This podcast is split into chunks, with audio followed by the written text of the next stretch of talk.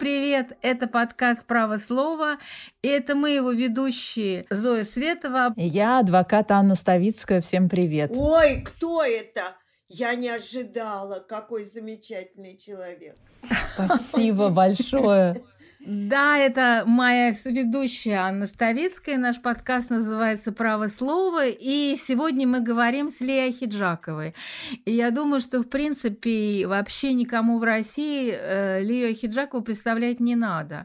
Э, знаете, Лия, мы, конечно, не будем наш весь подкаст петь вам дифирамбы, но для начала просто я хочу сказать, что а если бы мы жили в Японии, то, наверное, Лея Хиджакова была бы нашим национальным достоянием. Меня поразило, что вообще, когда я в первый раз узнала, что в Японии людей а, называют национальным достоянием. Это на самом деле, по-моему, прекрасное такое наименование, такой титул. Но мне кажется, что Лея Хиджакова и так наше национальное достояние, без того, чтобы иметь такой официальный титул. Да. Девочки, вы, вы, вы меня прямо, я э, неловко себя чувствую. Какое там я достояние. Ну, правда. Национальная. Национальная. И вы знаете, что мой любимый поэт Булат Акуджава, у него есть такая замечательная песня «Давайте говорить друг другу ну, комплименты». комплименты. Да, на самом деле, а, мне кажется, что это такая забытая, совершенно забытая вообще игра человеческая наша, наших современников. Мы вообще не любим говорить друг другу комплименты. Мы... А я люблю, ты знаешь. И я люблю. Я люблю, вот если я увидела какого-нибудь актера в замечательной роли или режиссера, который снял потрясающий фильм, даже если я не знакома, я начинаю искать телефон, чтобы сказать ему, какой восторг и как я ему благодарна. Я вот посмотрела, когда последний фильм Андрея Смирнова, я никогда ему в жизни не звонила. Я посмотрела «Француз», я нашла нашла его телефон, чтобы сказать ему, в каком я восторге. Ну, это на самом деле редкое качество. Но наш подкаст, он, к сожалению, это не подкаст о комплиментах, а это подкаст на довольно такие серьезные темы. Э, мы говорим о праве, о суде, о той теме, которая стала темой нашей жизни. Это тема действительно э, несправедливости и справедливости. Но сегодня мы немножко э, сместим эту тему и начнем говорить об авторитетах. Да? Мы начнем говорить об авторитетах, об, об интеллигенции, о том, почему интеллигенты в какой-то момент перестают заниматься только своим творчеством и э, становятся авторитетами э, в гражданском обществе России. Вы очень известны, в том числе и своими заявлениями в защиту несправедливо осужденных. А откуда у вас этот гражданский темперамент? Это идет у вас от семьи, от воспитания или от вашего дружеского круга, от вашего окружения или вот от сердца. Вы знаете что, это же у людей качество от природы такое. Я вот э, сейчас прочла в «Новой газете», это моя любимая газета, я обожаю э, журналистов этой газеты. Я прочла про мальчика 14 лет, э, его зовут Ярослав Иноземцев, который сейчас сидит в СИЗО, номер озаглавлен между психушкой и колонией. Вот у мальчика в 14 15 лет проснулось вот это вот чувство какой-то неравнодушия.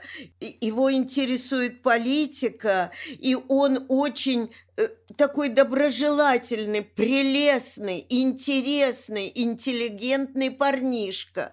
Но им заинтересовалась ФСБ, нашлись, как всегда, провокаторы, как это было в сети в Новом Величии. Ему страшные предъявили, что он в школу хотел взорвать, учителей взорвать. Нашелся дружбан, провокатор, который объяснил его позицию этому ФСБ. И ему грозит либо тяжелый тяжелая психиатрическая лечебница, и уже его начали э, травить лекарствами страшными, страшными, когда человек превращается в растение, или тюрьма. И вот это, я ему сегодня письмо написала, потому что в газете написано, что мама Юля просит писать ему письма. Я ему большое письмо написала и начала с того, что Ярослав, мы с тобой родственные души. Потрясающе. Да, Лей, а вот скажите, вот вы прочли э, статью в газете, вы написали этому мальчику письмо. Еще не отправила, завтра отправим. А, вы проводите очень много времени, вот читая статьи, слушая, наверное, «Эхо Москвы», смотря в э, э, Ютубе разные интервью. Ютуб все время смотрю. Я книги перестала читать. Вот в чем ужас. Потому что, чтобы прочесть новую газету, нужно много времени, замечательные журналисты, и мне все интересно, все абсолютно, э, почти все, я бы так сказала. Да, но скажите, Лей, вот вы же не только э, пишете письма людям, которые сидят за решеткой, но вы еще часто участвуете в таких гражданских акциях. Вы подписываете открытые письма, которые в той же новой газете печатают или на Эхо Москвы. Это открытые письма к власти. Вот как вы считаете по прошествию времени, есть ли смысл э, в этих письмах и вообще что может интеллигенция сделать, чтобы власть ее услышала? Ни одно письмо, которое я подписывала, более того, там такие имена стояли, что для меня честь, что я рядом с ними просила того же, что и они. Ни одно письмо не имело никаких последствий, никакого резона. Это ужасно, но я буду подписывать. А может быть и имела, мы же точно не, не знаем.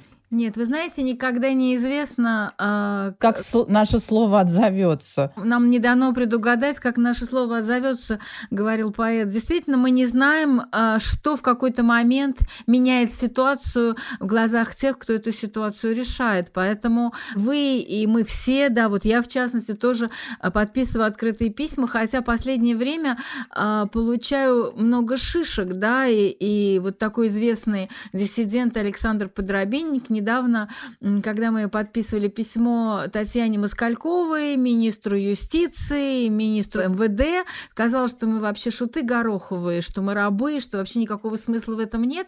Но я совершенно не согласна. Я считаю, что пока есть возможность, нужно продолжать диалог и нужно что-то делать. Ну да, я знаю, что ничем не помогу, уже есть опыт, это много лет, я ничем не помогу. Я это делаю для себя, у меня выбора нет. Ну, ну просто никакого выбора. Тут невозможно не подписать письмо, когда такие э, люди пишут. И сколько писем я за Юрия Алексеевича э, Дмитриева подписала, это страшно сказать. И смотрите, этого э, педагога Соколова, э, который любил, помните, одеваться Наполеоном и скакать на коне. Который убил свою э, Который студентку. мало что убил красивую молодую э, женщину, которую он любил. Он ее расчленил и пытался утопить в Неве. Э, э, он получил 12 лет. А Юрий Алексеевич, который открыл этот мемориал в Сандармохе. Юрий Алексеевич, который столько имен открыл, и приезжали люди в Сандармох, со всего мира, потому что там лежали расстрелянные ни за что, ни просто, э, без суда и следствия, их прадеды, их деды, их прабабушки. Э, э, вот он унижен, растоптан. Дважды был оправдательный приговор, но только потому, что среди этих э, людей, которые расстреливали, есть прадед одного из э, генерал он теперь, но был полковник там э, в Карелии.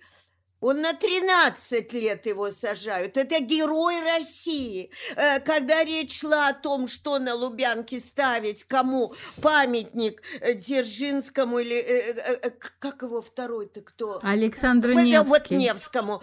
Я всем говорила своим друзьям, что Юрию Алексеевичу Дмитриеву там будет стоять памятник, и никуда не денетесь. Это будет, только нас уже не будет в живых.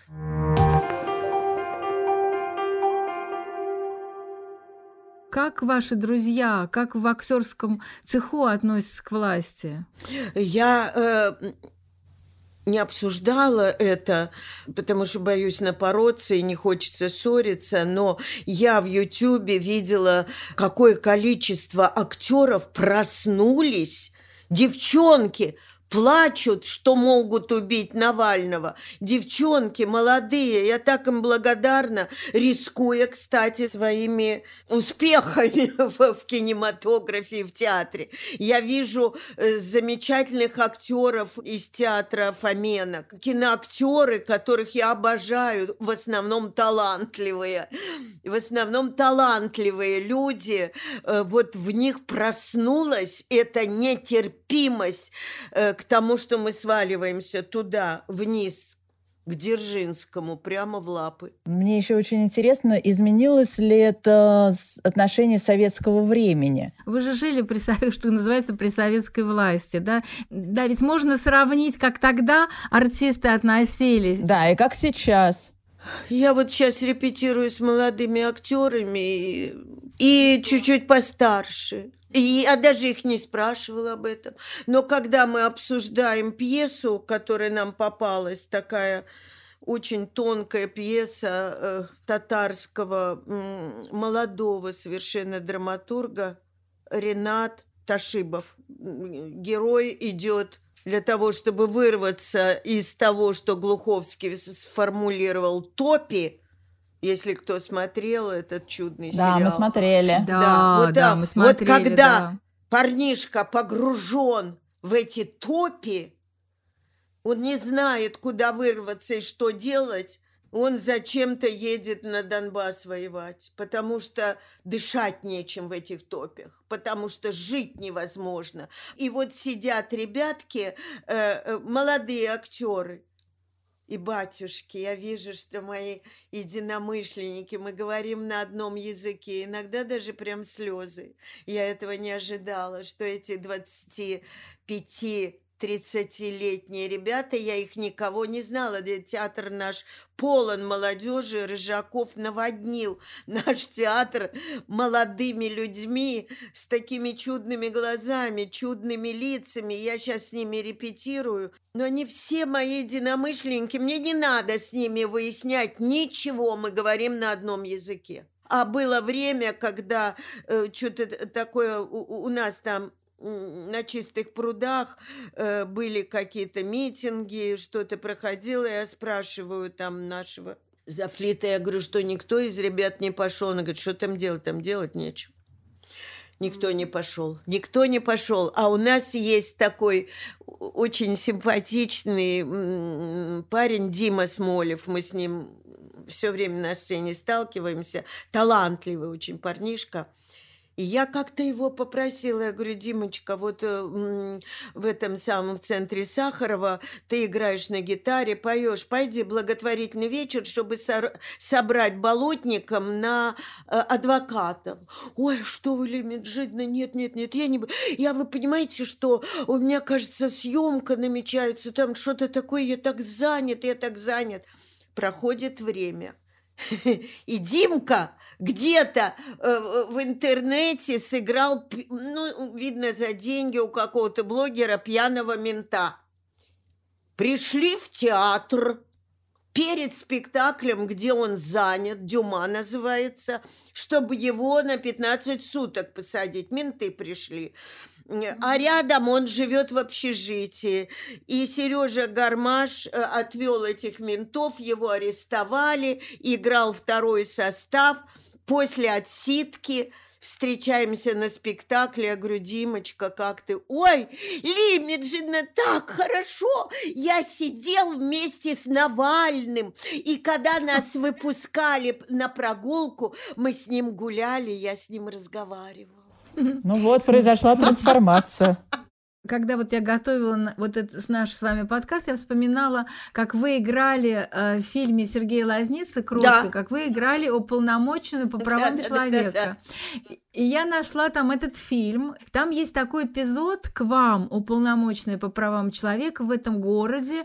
Приходит молодая женщина, героиня фильма, она разыскивает своего мужа в колонии и не может его найти. И там совершенно такая гениальная сцена, вы говорите, посмотрите, у меня столько жалоб. Вы что думаете, что вы уникальная? Я, конечно, вам очень сочувствую, но посмотрите, сколько у меня жалоб. Видите, что тут творится? Видите? Мы тут полторы коллеги. И каждую неделю у нас обыск. Каждую неделю. Правозащитники в России, они могут что-то изменить? Или они также беспомощны, как вот та самая уполномоченная, которую вы играете в этом фильме «Кроткая»? Я встречалась с такими, э, которые занимаются правами человека, и это люди, которые жизнь свою кладут на это. Вот сейчас недавно я забыла, как ее э, зовут, на которую настучали. И, и... Марина Литвинович. Литвинович. Вот она серьезнейшим образом занималась. Она каждый день ездила сейчас на Сахарова. От нее столько пользы было. Она посвятила себя этому, но нашелся стукач, и ее убрали.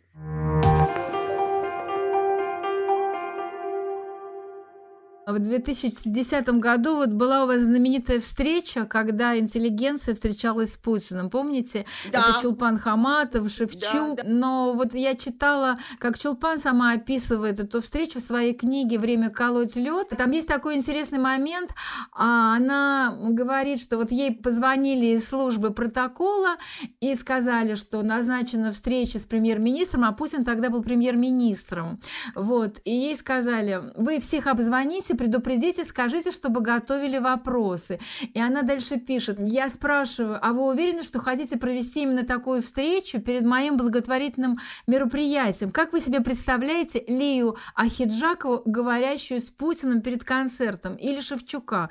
Вы же понимаете, какие вопросы они будут задавать. А мне из протокола, значит, ей ответили. Именно такие вопросы мы и ждем.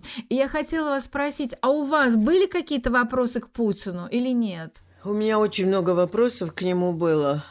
Бесполезно было спрашивать. Во-первых, перед этим э, концертом мне позвонили из Кремля и попросили, чтобы я доложила, о чем я буду говорить и буду ли я задавать и какие вопросы. Я обозлилась и сказала, как рыба буду молчать. И вы молчали? Ну что, выполнили это обещание? Да, почти выполнила. Рядом со мной сидел э, Олег Басилашвили, и его все-таки прорвало, потому что мы тихо с ним о чем-то говорили, что-то говорили, говорили, перед нами лежал какой-то марципан, а мы тихо с ними говорили, стоит спрашивать, не стоит, или все бесполезно. Ну и в итоге спросили? Сейчас в итоге мы подняли этот марципан, а там микрофон оказался который мигал а, то есть вас светом. слушали? Э, да. Я спросила, когда мы шли, я спросила Юру, будешь, будете что-нибудь или будете помалкивать? Он говорит, вот у меня целая папка, я хочу ему передать. И когда он стал что-то говорить, понятно было, что это не приветствуется, а нам в бокалы налили воду. И Юра, видимо, разволновавшись, поднял этот бокал и сказал за наше будущее, за будущее наших детей, что Россия будет процветающей страной. Ну, что-то чудесное сформулировал. И с особым юмором президент сказал, какой напиток, такой тост. И все захохотали. Ну, кроме меня, Шевчука и Басика и Чулпаши. А какое впечатление вообще на вас произвел Владимир Владимирович? А это не первый раз у меня Владимир Владимирович производит впечатление. Он к нам однажды пришел э, в, в театр и очень как-то себя неловко чувствовал, опоздал, как всегда – чтобы э, давать какие-то то ли медали, то ли значки некоторым актерам. Может быть, это была какой-то юбилей театра, не помню уже. И мы все собрались в фойе. Что-то он говорил с юмором, я уже не помню. Произвел впечатление человека в жутком зажиме. Помню, какие-то стихи прочел Валечка Гафт. Ну, не в жилу, совсем не вовремя. Какие-то стихи, а он умеет так. Ему иногда казалось, что блестящая эпиграмма и не должна обижать. Он прочел стихи, ну, совсем не к месту. Э, даже мне показалось оскорбительное. А он вообще не имел в виду никогда в жизни, он мне даже когда-то говорил, Лелек, я путинист, я путинист, запомни. Не знаю, шутил или всерьез – и потом я встретила Валю, он в горе в таком сидел в другом фойе и говорит, все, Лилек, меня посадят. Но нет, одел, и никого не тронули, одел всем какие-то значки, со всеми сфотографировался, ушел. И потом он спросил Юру Шевчука, вы кто? Он сказал, Юра музыкант. Это на нас, на всех произвело страшное впечатление. Мне был позавчера звонок, и меня ваш э, помощник, наверное, какой-то, я не помню его имени, попросил э, не задавать вам острых вопросов, политических, разных. Э, это как вас зовут? Юра Шевчук, да. да. Юра, Музыкант. Юра, это провокатор. Провокатор. Мой помощник не мог вам позвонить по этому поводу. Ну, не ваш помощник, ну кто-то. Ну, какой-то чудак, да. Да, это вообще да. очень известная история. Меня поразило, что, оказывается, а, Шевчук ему задавал вопрос о том, что будете ли вы разгонять 31 мая да, да, да. марш несогласных. Да. И тот пустился, Путин пустился в такую демагогию. Что, что нельзя. Да. Люди, там больницы, там э, живут люди, шуметь, ходить под окнами. Вот какой-то как вот это сейчас было, э, что нарушают э, какие-то э, с пандемией дела, санитарные какие-то законы нарушают, выходят. Да, да, да. Это на... вот такая демагогия абсолютно. Ну, абсолютная да. демагогия, что мешают людям спать, больницы там есть, ходят мимо больницы, орут. Ну, ну да, как вот сенатор Нарусова сказал, что какие-то там бомжеватого вида товарищи стоят. На крыльце, прямо где Совет Федерации, улице какие-то бомжеватые люди сидят, пристают, позорят. Это черт знает что, бомжеватые. А во что их одеть-то, чтобы ей приятно было?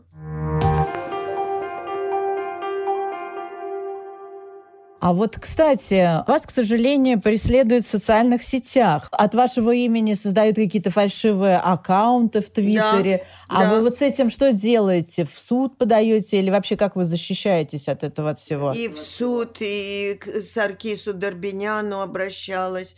Что я только не делала. Один раз... И результаты а, какие? Один раз... Ну, какие результаты? Уберут, потом опять появляется. Я примерно понимаю, кто этим занимается. А что они пишут? Сначала под меня Э, как-то придуряются, вот такой инфантильный язык, э, что я никогда в интернет э, не занималась. Теперь пришли милые молодые люди, они меня научили, и теперь я могу обратиться к вам, молодые люди, выходите на несанкционированный митинг, вот что-то такое. Я сильно не вдавалась, потому что там много было написано, боялась, что это мне э, не спать не буду, не жить не буду. Я очень переживала из-за этого. Лучше не надо переживать, просто обращайтесь в суд. Лия, а вот вы, вы, вы для себя поняли, вы как-то обсуждали, может быть, с друзьями, э, с близкими, почему вот именно к вам привязались? Такое впечатление, что а, выбирают таких людей, как вы, у которых есть потрясающая репутация, у которых есть миллионы поклонников, и они, те, которые вот это все устраивают, они же не сами, да, это вот действительно люди какие-то бомжеватые, которые устраивают эти, придумывают эти фальшивые аккаунты, ведь ими кто-то руководит, у меня создалось впечатление, что это просто потому, что боятся, что поскольку вы так популярны, то люди будут к вам прислушиваться. А вы как думаете? Ну, вообще желтая пресса меня очень любит. Как только у меня что-то в жизни случается, недавно провокатор, я интеллигентный голос, я прибежала со сцены, телефон звонит в Театре нации. Я быстро, э, да, слушаю, это Ахиджаку, да. И интеллигентнейший голос начинает меня расспрашивать, и я, идиотка, отвечаю таким же интеллигентным, извините. Вот да, да, конечно, это мой бывший муж. Э, да, нет, я не собираюсь, что вы. А, конечно, извините мне на сцену. И побежала. После этого 19 желтых газет откликнулись. Дураки. А что написали? Ну, гадость. Какую-то глупость, наверное. Гадость, да, что об гадость, этом говорить, да. гадость. Тема очень интересная. Вы очень часто бываете в судах. А, Например, вы были в Тверском суде на заседаниях по театральному делу и в Петрозаводске по делу Юрия Дмитриева. Да. И мы очень многим своим а, гостям задаем такой вопрос, а, который бывает в судах, как-то сталкиваются с нашим правосудием. Вот что вы думаете о наших судьях? И очень тоже интересно, а хотели бы вы когда-нибудь сыграть судью? Нет, но Юля Ауг замечательно сыграла на дожде. А Белый играл Навального. Вот этот суд, когда Навальный сидел э, под портретом Егоды. Ну, они не играли, они пр- практически просто По воспроизвели. документам суда. Да, воспроизвели. Но это вообще акция сумасшедшая. И Юля это сделала грандиозно. А вы? А вы хотели бы сыграть? Не, я бы так не смогла. Я бы во-первых, я не похожа на судью очень. А я помню, Лей, как мы с вами сидим на процессе по театральному делу, и там судья, кстати, это была первая судья Акуратова, да, и вы говорите, что она несет, что она вообще разбирается, разве она разбирается в театре? Она, наверное, и в театре никогда не была. Помните, вас, вас вот это очень э, занимало вообще это, э, понимает ли она что-нибудь в театральном искусстве? Так а вы что все-таки думаете о наших судьях? Вы же все-таки их видели, наблюдали? Да, вот как я они еще вам ходила, показались? когда Лебедев и Ходорковский сидели. Ой, вообще это такое было жуть, когда я пришла и стояла при входе в зал суда, а их с руками, ну, как каких-то, как будто они э, людоедов двух ведут, которые могут наброситься на людей и перекусать их всех э, вели, и потом они сидели за решеткой, и рядом со мной сидел Каспаров.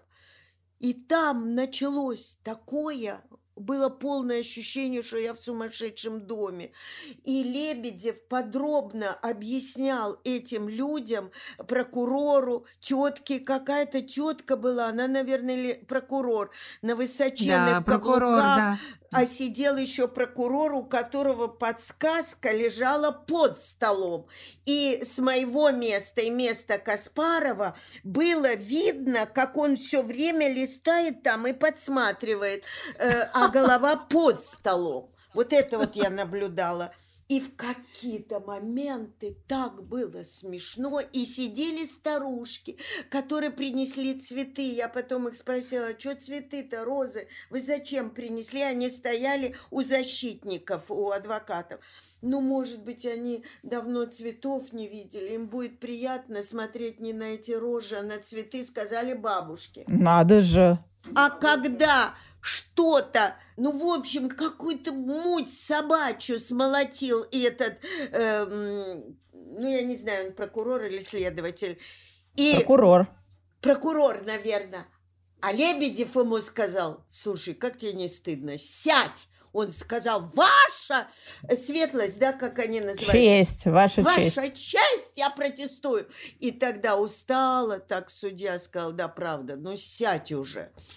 И мы все стали хохотать. Каспаров, я и бабушки. Нас с Каспаровым оставили, а бабушек вывели из суда. А они розы приносили.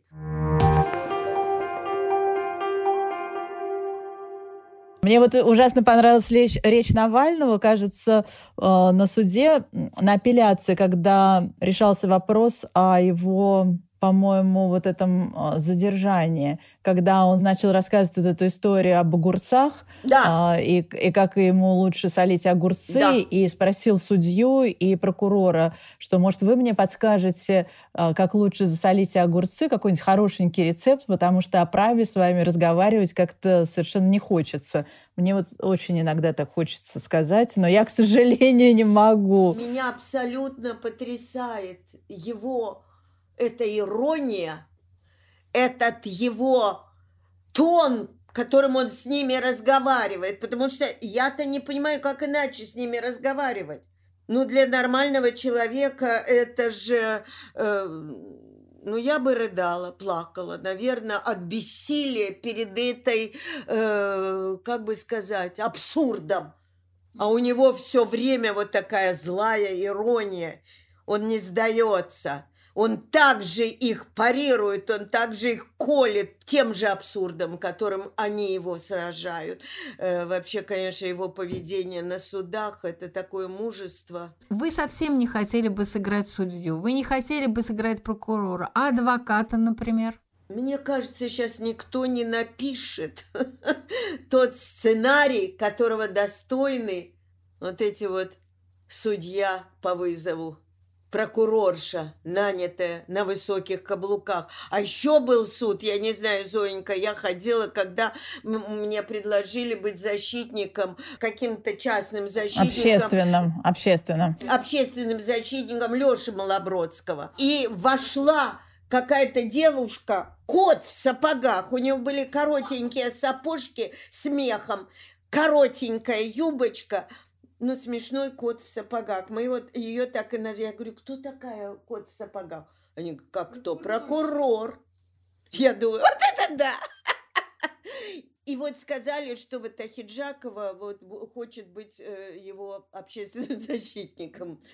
И вот э, обратились к этому коту в сапогах. Она говорит, у меня нет юридического образования, нельзя. Я говорю, что? Юридического образования нельзя. Ваша светлость, а вы как? Судья говорит, нет юридического образования нельзя. Лина, вот вы их и сыграли. Леша, Практически Мало... сыграли. Малобродский на сто голов выше меня. Он сидел за решеткой, и он так замечательно, умно, ярко, талантливо защищал себя. Ну куда мне там? Господи, правильно они меня отставили. Но меня, э, э, честь для меня, меня убрали с этого стула, где я была как будущий защитник Лёши, и посадили на скамью подсудимых рядом с Кириллом Серебренниковым. Это была честь для меня, потому что я его обожаю, люблю, переживаю за него. И э, вообще пасть порвать готова невероятно талантливый человек, который создал на восемь с половиной лет потрясающий коллектив. А самое для меня дорогое, ни с того ни с сего, я играла у него уже тогда, потом у нас этот спектакль 11 лет шел в Театре нации, Фигаро. И когда дипломы выдавали ребятам, с этого единственного курса вот этих актеров, которых воспитал, и людей, которых воспитал Кирилл, он меня пригласил подписывать им э, эти дипломы. дипломы. Ой, я так разнервничалась. И теперь, когда я прихожу и вижу, как повзрослели, какими мощными актерами стали эти ребята, вот знаете, прям плакать хочется, что там моя фамилия стоит. Мы никто эти дипломы раз в 10 лет достаем, а то и в 20 лет. Э, неважно, что там написано, но то, что там моя фамилия, это для меня такая гордость. И я вообще, я жуткая поклонница Кирилла, этого театра, и его режиссуры, его спектакли. Я даже успела посмотреть э, эти маленькие трагедии, которые уже без него доделывались. Кому на Руси жить хорошо, я этот театр обожаю. И то, что они сейчас уже другие министры и другие люди, казалось, более порядочные, не продлили ему договор. Да, но слава богу, все-таки там назначен человек, который близок, близок Кирилл все время. А если бы не было такого человека, э, как Агранович, который способен взять на себя театр. Да, но слава богу, все-таки надо признать, что пока там более-менее все нормально, и Кирилл ставит спектакли. Вот я недавно была на спектакле э, Человек без имени, и мне кажется, что это очень сильный спектакль. А вы хотели бы еще какую-то роль сыграть у Кирилла Серебренникова? Вы же с ним много работали. Нет, мало. Очень мало, но, но это э, только фильмы и один спектакль э, «Фигаро». Но можно дружить бескорыстно, честно говоря. Можно дружить и поддерживать друг друга. Вот когда я этой ковидлой заболела, Первое, что при, при, приехал водитель э, Кирилла и привез такое количество лекарств, что можно было бы вылечить целый э, полк солдат от этого ковида. И вот я лечилась. Некоторые нельзя достать, и я ими лечилась. Ну а вот, кстати, сейчас э, многие испытывают депрессию от того, что у нас э, происходит в стране из-за этого коронавируса и думают о том, чтобы сменить место жительства, ну, уехать из страны. А, а вы когда-нибудь думали о том, чтобы уехать из России, жить там где-нибудь себе возле моря, гулять по пляжу? Вот знаете, как Шевчук поет «Еду я на родину». Говорят, у родины, нам она нравится, хоть и не красавица. Мое место тут. Да, это правда. Наше место тут. Я думаю, что на этой ноте мы как раз и закончим. Единственное, на какой вопрос я хотела вас спросить. Вы сыграли уже очень много ролей, да, и вы сейчас эм, репетируете в «Современнике», вы рассказали нам в этом спектакле, молодой режиссер, да, по-моему, молодой автор, но вот всегда у актеров есть какая-то любимая роль, которую он не сыграл, но которую бы он хотел сыграть. А у вас такая роль есть? Вы знаете, один раз мне позвонил Женя, мой друг э, Миронов, и говорит, вот с кем бы ты хотела поработать, с каким режиссером? Я говорю, о чем ты меня спрашиваешь, мало ли с кем. Это было много лет назад, лет... Да нет, много, не посчитаю, у меня память плоха. Я говорю, ну мало ли с кем. Он говорит, говори. Я говорю, ну как? Мой любимый режиссер Андрей Могучий. Он говорит, сиди на месте, я тебе перезвоню. И через 17 минут он мне звонит и говорит, будешь работать с Могучим. И мы, э, он для, для нас, для актеров, сделал спектакль «Цирк амбуланте» с теми смыслами, которыми я болею, которые меня волнуют, которые мне, меня вгоняют в депрессию. И это была потрясающая работа, а в конце он меня одел Дон Кихотом в его доспехи, доспехи да. И вот мне казалось, что зал ну, не тот зал, и он написал мне пронзительнейший монолог. Прошло, и уже не идет этот спектакль, он долго шел. У меня были чудные, э, чудные совершенно партнеры, актеры, мы друзьями на всю жизнь остались. Ой, и вдруг благотворительный вечер. Он э, занимается больными детьми, у него э, фонд э, «Старые артисты», он помогает больным, тем, кому надо помочь. Вот недавно у одного артиста жена умерла, я позвонила ему, помогли деньгами. И, и у него дети, которым надо делать протезы. И он сделал большой концерт. Ему помогала очень хорошая девочка-режиссер – Ой, сейчас выскочила фамилия, очень талантливый был. И вот мне сказали, чтобы я чего-нибудь сделала. Я в своем платьице на каблучках вышла, без доспехов Дон Кихота, и прочла этот монолог. И вот тут зал был тот самый. И вдруг этот монолог зазвучал гораздо сильнее, чем 7-8 лет назад. Вот что произошло.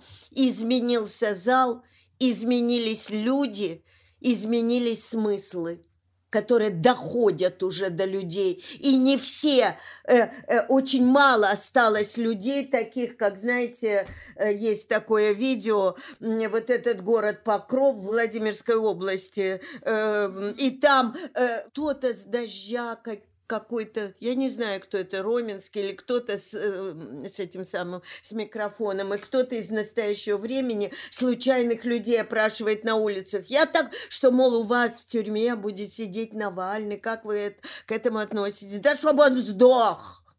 Вот пусть любуется. Тут болото есть, пусть посидит, полюбуется на болото. Я думал, таких людей уже нету. Они есть. Да, но люди есть разные. Да, может быть, и большинство в Покрове так не думают. Всех же не опрашивали. Но там много людей были случайных. Много, слишком много на один маленький город Покров. Не в этом дело. Я просто хотела сказать, что зритель в театре вырос, созрел, сделался умнее и думающий. Чего не было 6-7 лет назад было, э, зал был другой.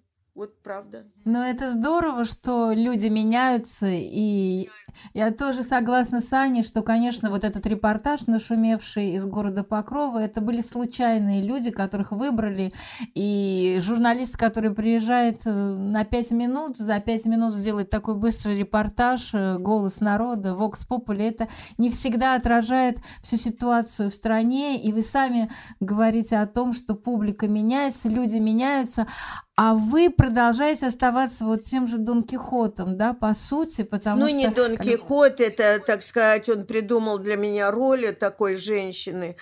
Нужен был этот монолог, и поэтому он меня одел Дон Кихотом, потому что ему нужно было закончить этот дивный спектакль. Мы обожали его. И когда последний раз играли, мы плакали. Да, но все-таки, Лея, все мы Дон Кихоты на самом деле, потому что э, вся наша деятельность, мы боремся, ну, в общем-то, с ветряными мельницами, но мы не можем поступить иначе. И э, каждый на своем месте, вы играете, мы делаем подкаст, Аня защищает э, в судах людей, вот, но мы не можем поступить иначе иначе. И это был подкаст «Право слова». Мы говорили с великой Лией Хиджаковой. Ой, ну ладно. великой. Ну, правда, Лия, слушайте, мы же начали с того, Зоечка, мы начали я с горжусь, Булата. Надо что делать комплименты. С вами чудом подружилась, и мы вместе э, ходим к Татьяне Николаевне Москальковой. Правда, безрезультатно пока что. Но она хороший человек, по-моему. Спасибо, Лия. Спасибо. А я, а я э, для меня такой подарок, что две такие потрясающие женщины со мной разговаривали, и я могла как-то исповедаться, насколько возможно. Спасибо вам. Да, спасибо вам. И мы очень рады, что это произошло. И слушайте все-таки нас в Apple подкасте, в Castbox, в Яндекс Музыке, ВКонтакте, в Мегафон подкасте, в Букмейте. Ставьте лайки и пишите свои комментарии. Большое спасибо еще раз, и всем пока и здоровья. Всем пока.